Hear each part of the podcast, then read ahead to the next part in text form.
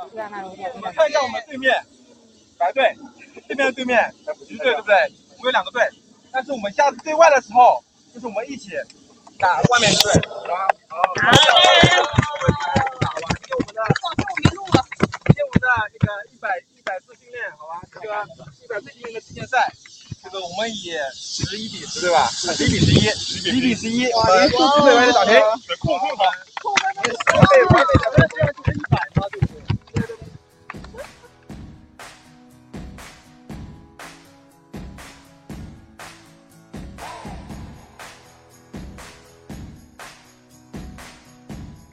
大家就是稍微稍微稍微讲两句啊，就是不太擅长历史啊，就是我们今天是碳水棒球队成立到现在为止的一百次训练，然后呢，然后呢，然后我们不像那个职棒球队有有什么安打数据啊，有本垒打数据啊，还有各种防守数据，我们都没有，但我们比赛少，对吧？而且也不是每次比赛都有记录，那所以我想就是从当时开始计数训练技术就开始就想稍微有点这个有点里程碑的意思，然后那个也一百次了嘛，每周一次，也有一百周了，对不对？而且我们这个只算训练，没有算比赛呀、或者说我们的一些活动都没有算进去。我们去年一年是一共三十八次训练，包括十几次的那个比赛，对吧？就是我不知道别的队有没有那个训练计数的这个习惯啊，反正我们是有这样一个，就是给大家一个呃怎么说，达成里程碑的这种仪式感，好吧？然后我们今天接下去的训练项目虽然跟平时没什么区别，但是都是尽量跟一百有关，好吧？比如说我们一共二十五个人垒箭传球，就是每人经手四个，就是一百个垒箭传球。然后教练棒大约一百个，差不多就行了。然后后面是再打一百分钟比赛，当然超过一点没关系啊，打到一百三、一百、一百二也没关系啊。OK，然后最后是一个什么一百个死亡地滚，但是不要求连续啊，不要求连续，接完一百个就行啊，不要连续，连续就没底了，好吧？连续就清零，连续换了一个哎就清零，连续清零，你想拿打到九十九个的时候，那个人压力多大，对不对？拿手包，现在开始啊，那全是失误，好吧？对，还有重要一点，达成一百个失误，好吧？我们尽量在训练的时候多失误点，比赛的时候不要失误，好吧？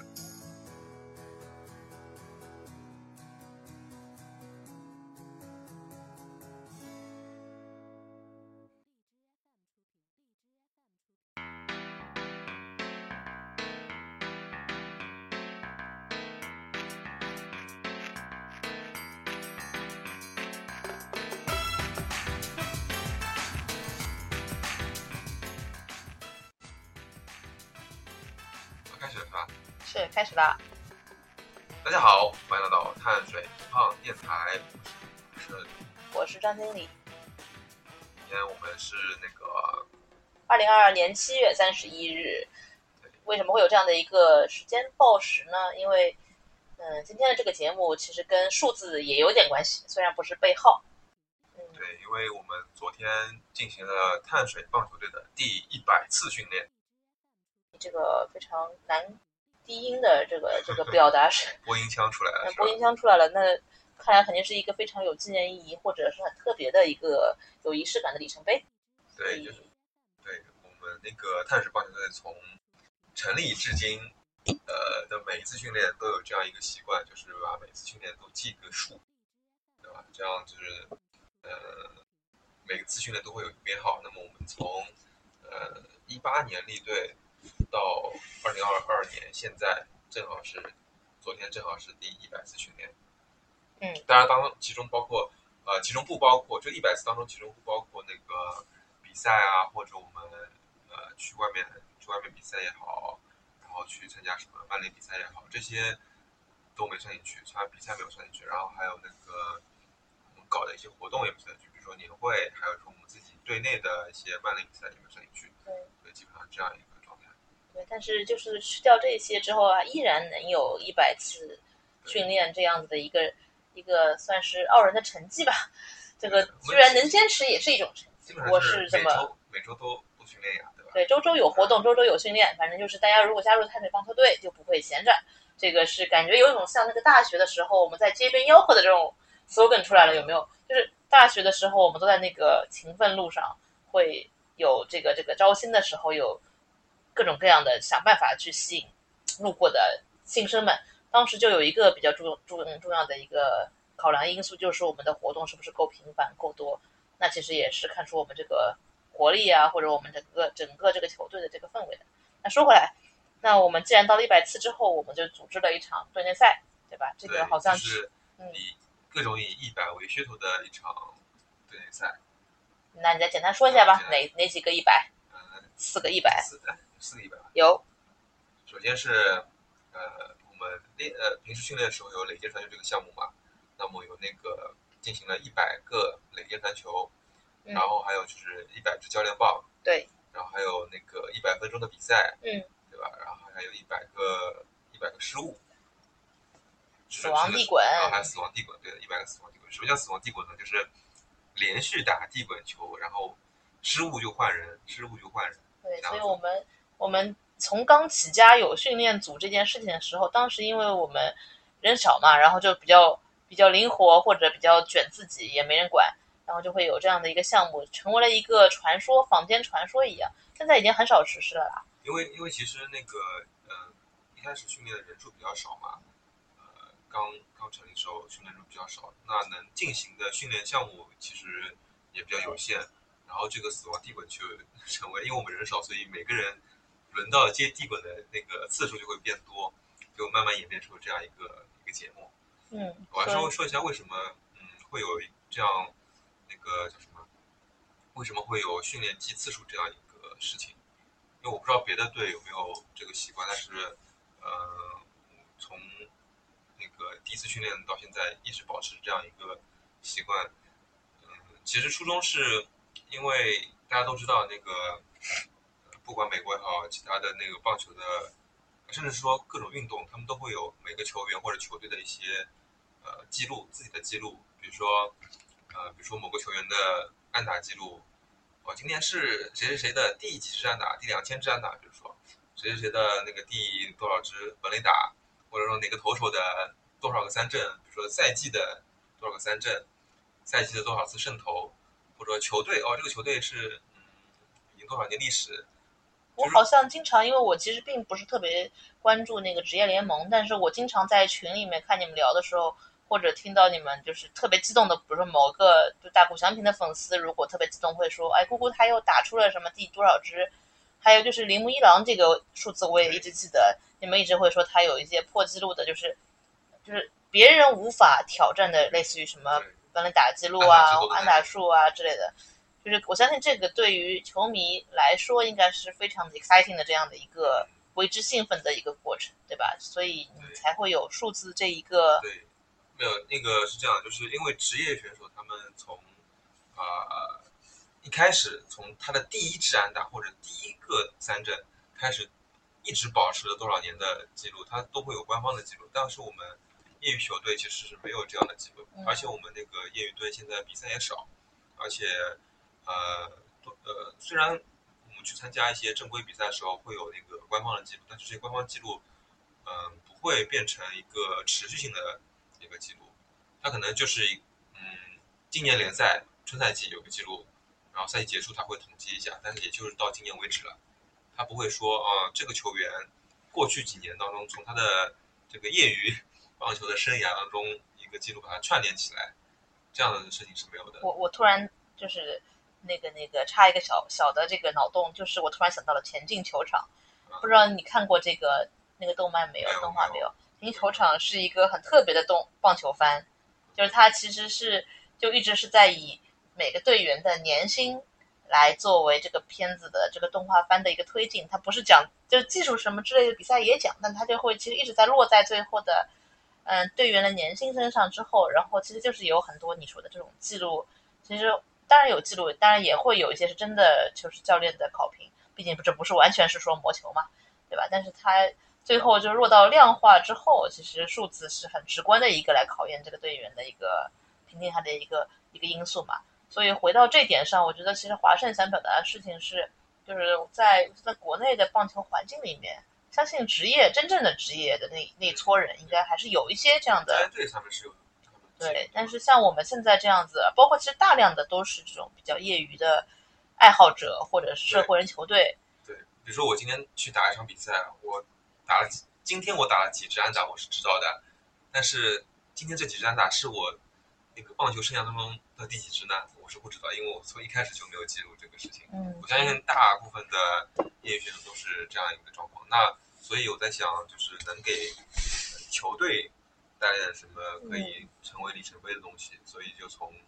那个第一次训练开始，就把那个训练次数作为一个一嗯，个可以成为里程碑的一个，等于是哦我在过去埋下的一个小种子。今天哦，昨天终于到了第一百次，啊难怪你的这个，你的这个就是就是一直在在孕育这个埋埋，就是这个你埋的这个小种子的这个过程中，其实可能当时你也没有想到真的会有这么一天，但是现在却达成了一百之后，现在我们就开始敢畅想自己两百两百次训练的时候，就是你的过程其实应该就是你现在这个收获的感觉是不是？应该采访一下华盛，你现在觉得怎么样？嗯，其实我觉得，嗯，九十九岁很厉害，对吧？五十岁也可以纪念一下，对不对？但是就是好奇怪，一百这个数字是不是有魔力？我们需要，我们需要生活需要仪式感，换头更需要。更何况，其实作为一个，嗯，你这个还挺重要的，因为我一直去，比如说星星这样子的一些健身的团操的这些环境的话，他们一直会有这样子的一个仪式感的内容，就是你去刷到多少节课的这个这个达成，然后一百、二、两百、三百、五百，或者就是你单项课程，它不是说你所有的课，比如说我是甩战神甩到第一百节，然后教练也会根据这个他知道，然后会给你安排一个小礼物或小惊喜。其实这个对于对就是对于学员，就是是就是就是运动的这个爱好者本身来说都是非常激励的。那有达成一个成就，然后我就会想下一个成就怎样，如何提升自己是数量上还是在能力上。那回说回我们棒球啊，那那其实现在我们的一个小阶段性的目标，一百次的训练达成了，那后面可能还我不知道华盛教练他心中是不是还埋了一些其他的小种子，那我们拭目以待。可能某一天突然他又会抛出一个小梗，因为都是他在其中埋好了这个暗线的，会有这样的事情吗？暗线，可能就是没事，你可以不用剧透的，这个你给卖个关子不准备剧透，就是、啊。就是这些东西都是可以慢慢孕育出来的。哎，我觉得可能你过去不经意做的某件事情，然后他过了几年之后发现，哎，好像可以拿这个点做点什么，嗯，对吧？对，其实我一开始是纯粹的以为这个一百这个数字就是代表了一种坚持的力量嘛，就是我觉得蛮了不起的。就我们作为一个，就是反正从三个人，我们也老是在那老生常谈这个事儿，但确实是最后能够坚持了一百次训练，然后也算达的有一点小小的成绩吧，不算怎么样，但是至少但其对实就是你想，如果是一支成立了已经十年的球队，那他训练肯定不止一百次。那他们如果没有计数的话，最后，但是我们记了，所以我们赢在了这条线上。好，那好，打住，我们可以了。我们这个再多说，就可能就就就会把我们更多的这个未来的一些小的种子就透出来了，我让我们就成为一个上海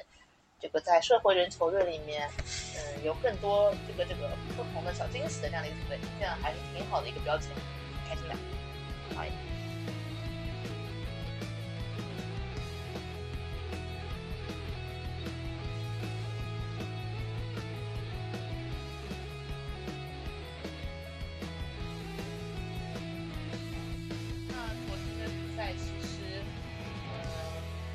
在我们看起来，其实昨天的比赛还是挺精彩的，是吗？昨天的比赛，呃，从我个人表现说，我不太精彩。啊，我们没有问你的个人表但是我觉得现。大家都挺开心的，因为呃，因为这次比赛就是、呃稍微提前做了一点准备吧，因为就是嗯、呃我把大家那个分队提前分好了，这件嗯，事情非常哎那我要替听众们问一下了。其实这件事情，嗯，听起来好像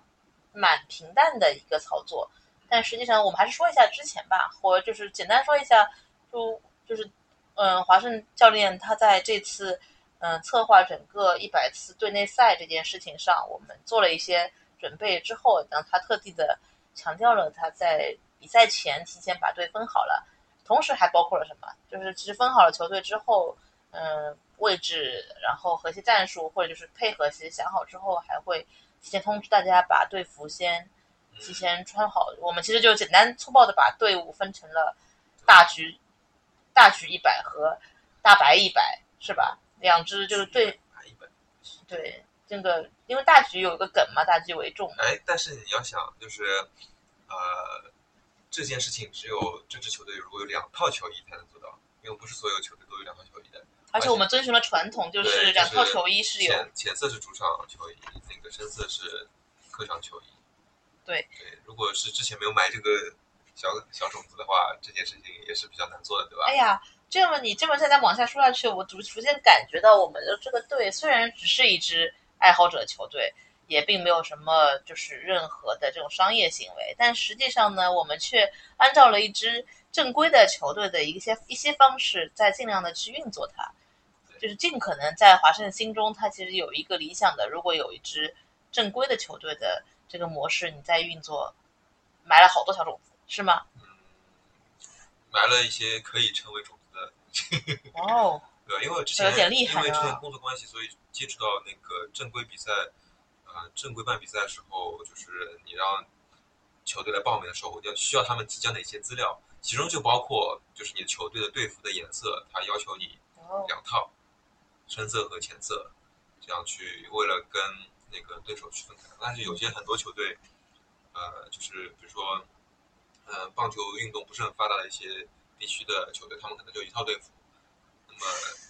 如果碰到对手就是需要区分颜色的话，只能靠对手来，对手的队换队服来达到那个区分队服颜色的这样一个。就我我是做做企业咨询的，我突然觉得我们是一支虽然只是一个小小的，就是就比如二三十人的球队，却按照了一个就是顶层的这种就是完整的一个企业布局，就该有的就是麻雀虽小五脏俱全这种感觉，突然觉得有点厉害。就是我们这个架构和我们这个现在的这些这个模式，其实是可以将来想要有很多种发展的，就是其实是有可能是性是吗？其实就是把就是一些力所能及的事情嘛，就比如说我们球队的 logo 做好之后，马上就有队员拿 过去做那个什么要做呃做 I 知识做产权的知识产权的那个 IP，对，登记，对吧？就当时可能会觉得这个事情像是一个笑话一样，但是啊什么这怎么还有这个事情？突然就但是现在回就现在还没有完全体现出它的这个价重要价值，但是已经能感觉到我们有一点明智了，因为确实现在我们的周边还是挺受欢迎的呢，就是我们听说挺受欢迎的。嗯，我觉得就是我募集的所有我看到的这个范围内，大家都是很喜欢这个周边。那有知识产权就让我们很安心。那又说远了啊，那我们再说回我们的昨天的比赛。哦，对，所以提前发了阵容，然后然后有又发了通知之后有队服。那我先说一下我的作为一个观众的感受，就是就是呃，因为其实最后的决策是呃教练组做的嘛，但是我就到了现场，我就是看到了这个安排之后，到了现场之后，后来突然发现，当队服整齐划一的有局大局队和大白队穿着自己队服之后，这种莫名的这种团队荣誉感就就是就燃燃的小宇宙就烧起来了。就是当时之前曾经是一起的一些大家都是一起打球的队员们，然后因为队服的划分之后，突然产生了一种竞争意识。所以你发现大家在那里喊那个，如果是白队和橘队分别去做那个场上的防那个领先传球的时候，另外半边就会旁边稍微有点小起哄的意思，就是，哎，行不行啊？那个什么的感觉。但是平时这些都是我们一起朝夕相处的，也没到这个程度啊。但平时肯定是肯定是就是一起在训练的嘛。但是因为有这个队服的划分，还是很直观的感觉到我们是两个队。那对那队列赛就是在白队和橘队这个提前排好阵容里面，由华盛和娇娇两位领队各自带了一队，然后去比赛，是这样对吧？对之前那个啊你会忘记这个分队的这个事情，但是这次把那个队服提前穿好分好之后，那就很直接靠队服来分，甚至有一位同学 故意穿错队服是吧？呃穿错他可能 穿错队服了，然后就跑到了对面的球队去。嗯，那我们回归一下比赛的本身吧，就打球本身。因为最后其实我看到大家一个是很开心，其次是比赛也还是挺精彩的。就我就是嗯，好像精彩精彩的这个一些比较意外的场面还是挺多的嘛。就是比赛的精彩的 有美技有失误，对吧？有美技有失误，有失误，有失误正常，嗯，有正常。嗯，对的。那个首先那个分成两支队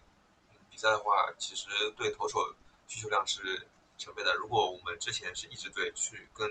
外面的球队打比赛的话，我们需要一定数量的投手，但是分成两支队之后，那么每一支队都需要这个数量的投手。那我们这次分了一共四个投手，分到两支队去，这样基本上能保证。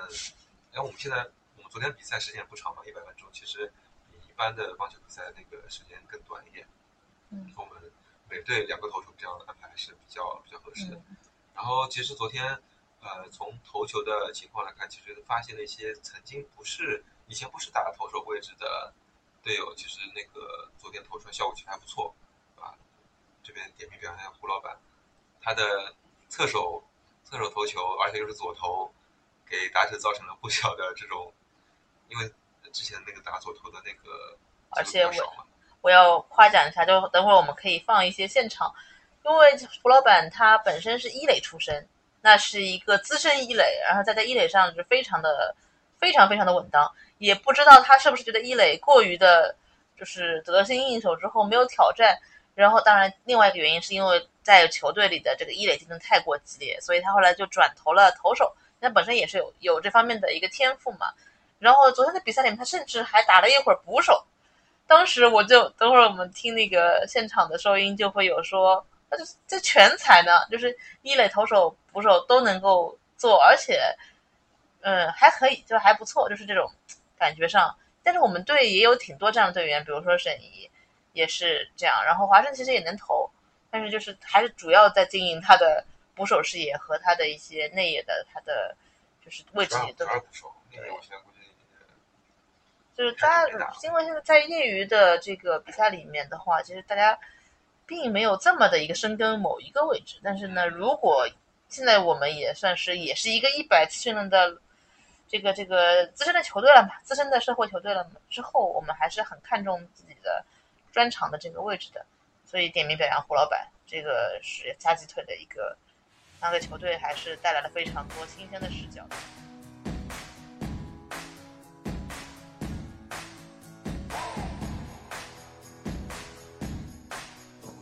现在是现在十一点到了吗？到了。好，OK。OK，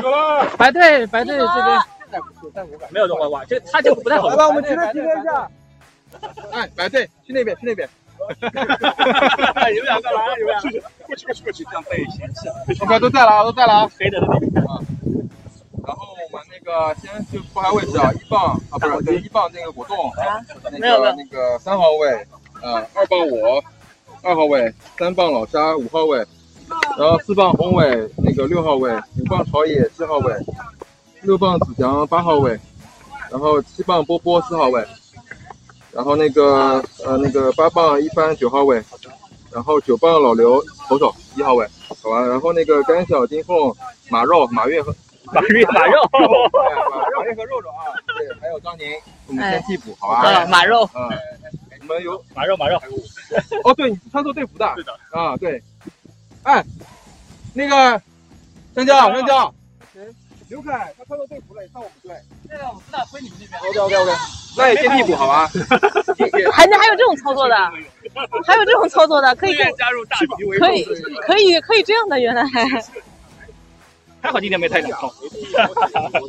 白色太难洗了，我实在好的。OK，接下来我们现在是，我们现在要，我这里写了橘一百和白一百啊，所以呢，我们大家就是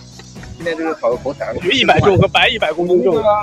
我们绝对是那个客场队服，所以我们先攻，好吧？好，OK，嗯。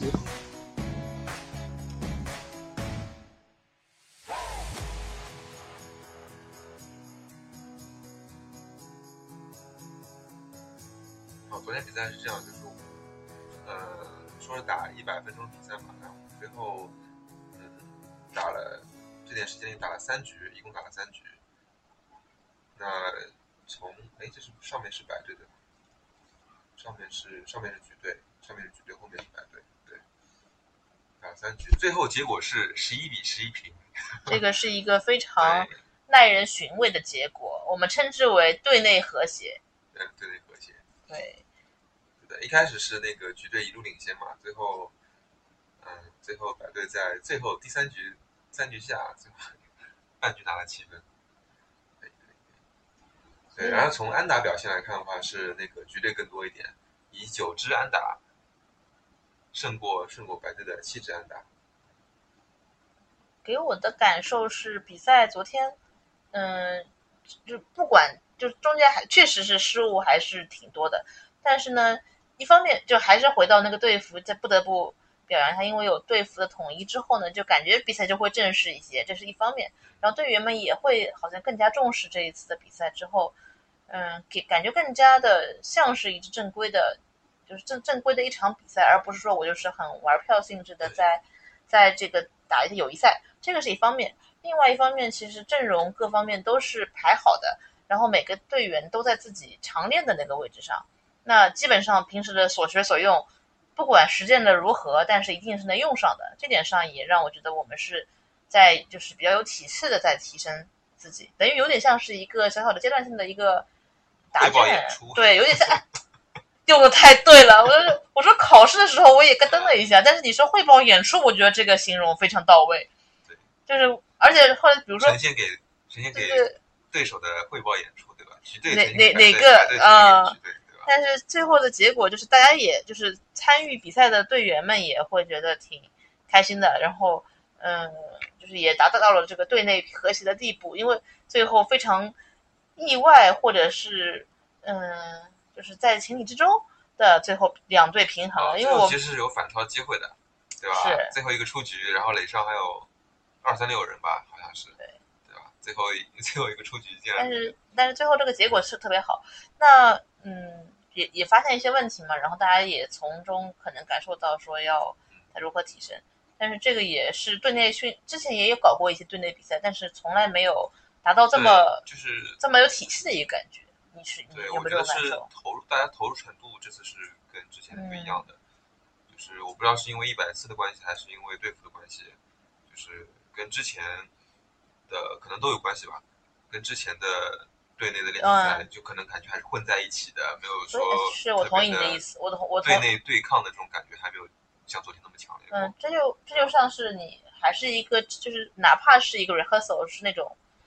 就是就是预演或者说只是彩排，但是我们如果穿着正式的演出服装之后，确实是会觉得更加的当那么回事儿。所以那其实最后比赛最后的时候，我们那个也很整齐的有那个列队的环节，然后也第一次有了队内的击掌环节之后，就是大家也仪式感做足，对吧？做足，就差没说感谢对手了。就是我本来想说，按照我们以前华语的风格，不是会有那个感谢感谢感谢嘛？哎击掌就可以了。嗯，然后华生还讲了一段，在最最一开始的时候精心准，就是这这哎，我我我是不不擅长前面不擅长 speech，它确实是有一段稍微的有点前面大家也听到的那些内容，但是在最后的就是列队的时候，其实我对你讲这段话还是挺感动的，就是这可能是真的也经历了这么一百分钟之后，然后会有一些真正的是觉得是不是有点欣慰我我之前就构思过了，哎，啊？我之前就构思过，但是最后在实际讲的时候，还是感觉没有把最完但是你最后的时候，你那个时候讲的那个还挺感人的，待会儿会把而且 是不是很搞笑？就是看看你对面的 白队，再看看你对面的橘队。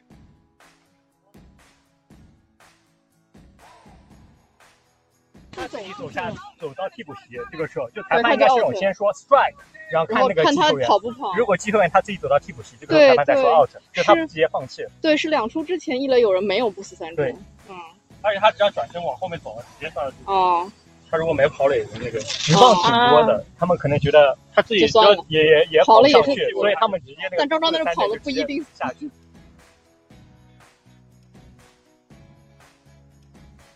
只要打回来就结束比赛了。你非要这个人家打回去，要不然他会念到什么地方？哎，进去，结束。演得好，演得好，演得好，演演得好，演得好，好演技，好演技。他是他是这时候会这样哐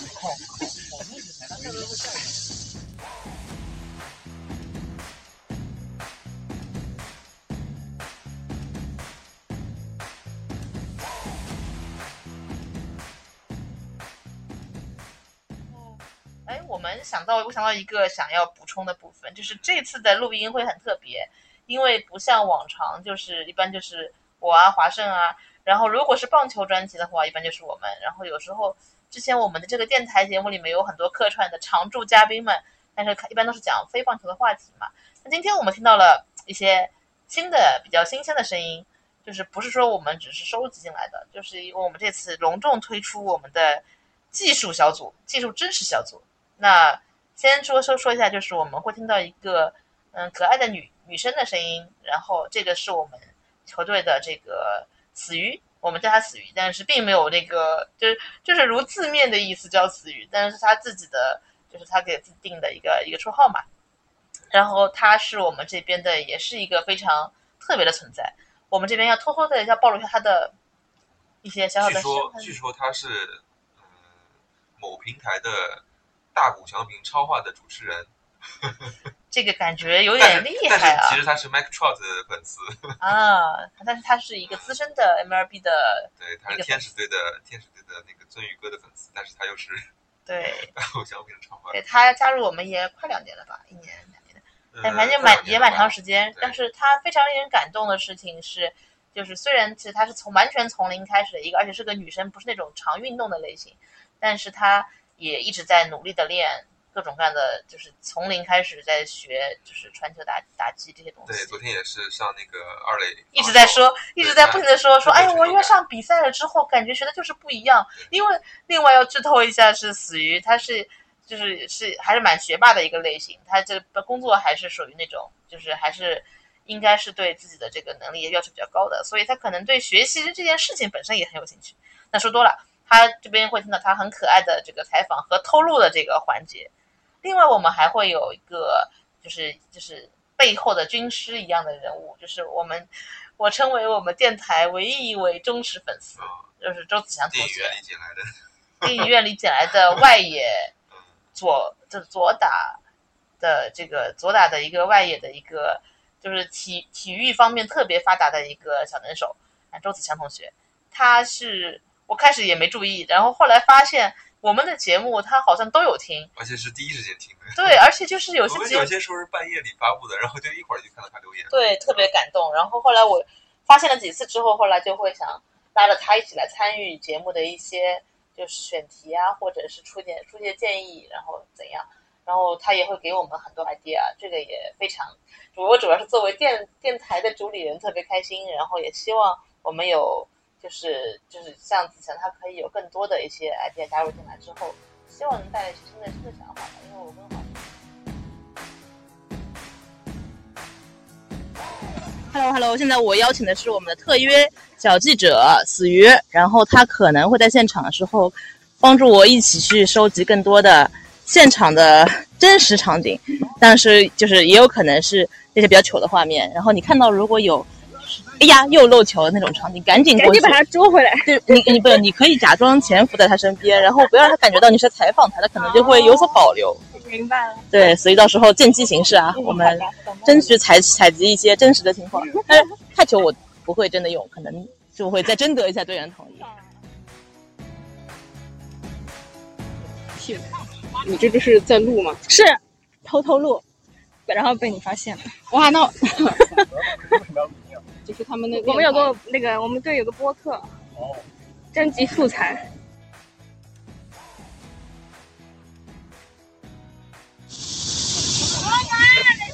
我总觉得问别人那个你们准备好的那些问题好尴尬、哦。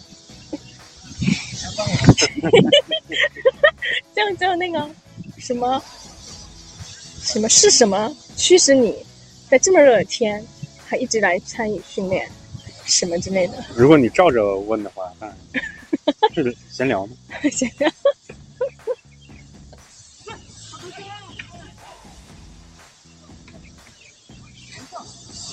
不然问我，不然张经理找我要 idea，我也想不出，直接也不太好，总得想出一些问题。嗯，哦，这种球啊没办法。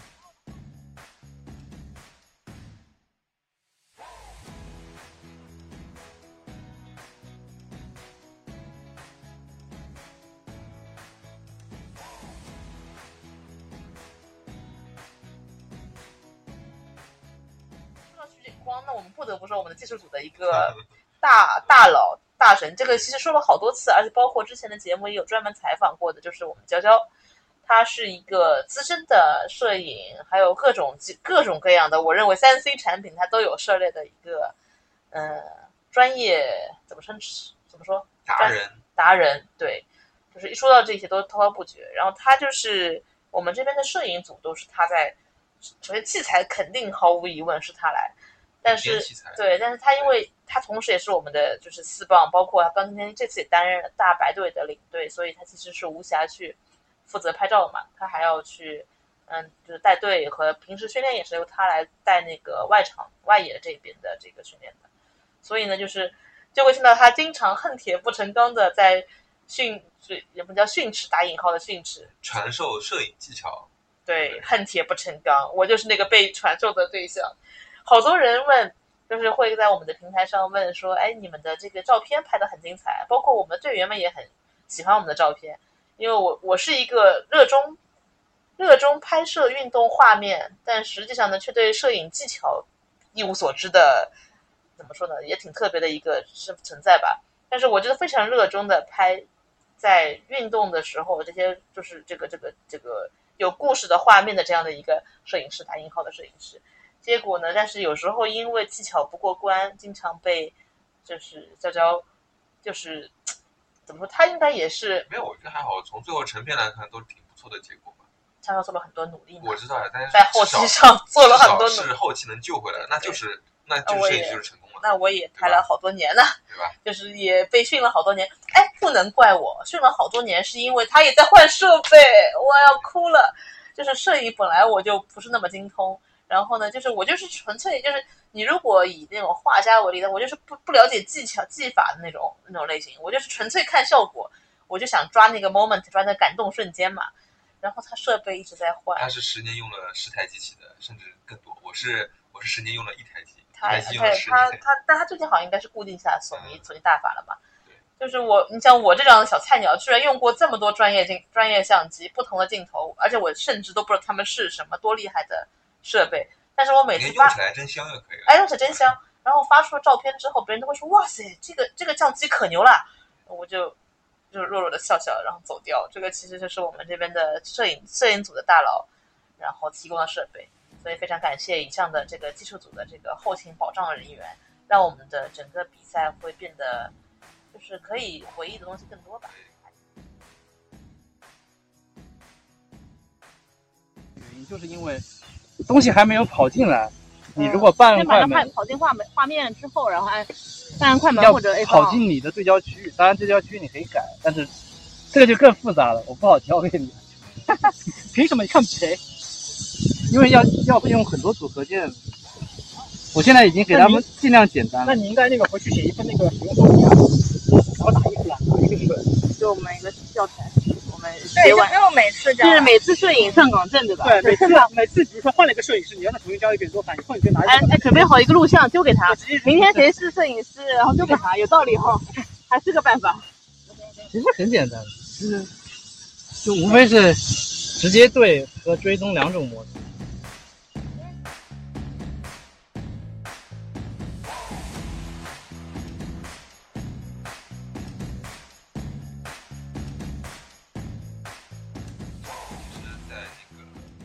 上个礼拜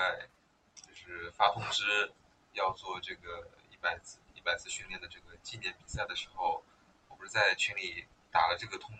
打了这段话嘛？但是我最后其实有一段话我后来删掉了，没发出来。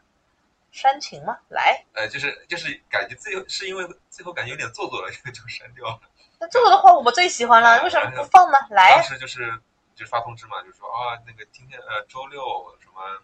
场地场地比赛时间。然后什么，然后那个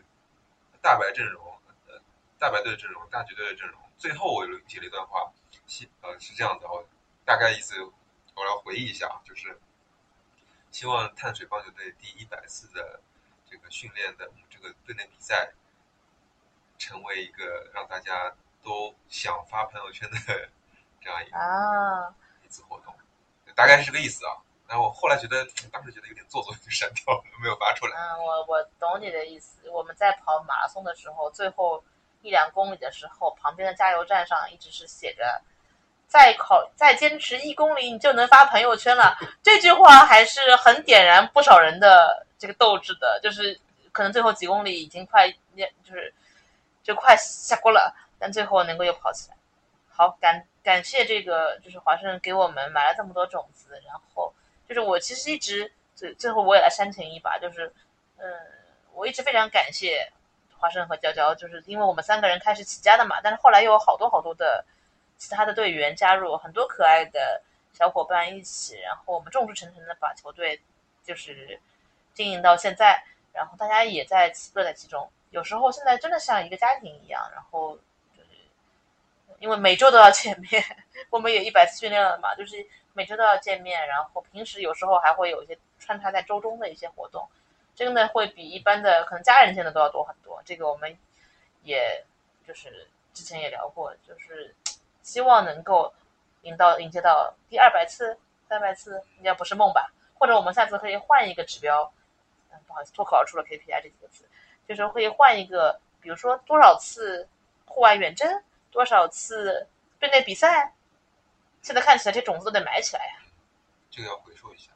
统计一下。嗯，所以还是要坚持去记录。对。好，还有好在，因为我们有技术组的这个。一直有照片这个习惯的话，所以我们去是比较好回溯还是很容易的。但是我们现在始终还是缺了摄影，这就是就是录像或直播这一条线，就是在动态方面我们还是我们没有赶上现在那个短视频的热潮，包括直播我们也没有赶上。其实还蛮多人来问的，我们回头可以再想想怎么样把这块不过来了，对吧？但是其实但是我们其实 GoPro 队里可有好多个呢，但 GoPro 不能直播，不能直播可以还是要手机直播嘛？到时候我们比赛架一个。这一直在说，但是从来没干，而且我们也没有剪。专注在比赛比赛上。其实我们那个之前比赛时候是有 GoPro 的，但是就固定机位嘛，而且 GoPro 其实没有运镜啊，可能嗯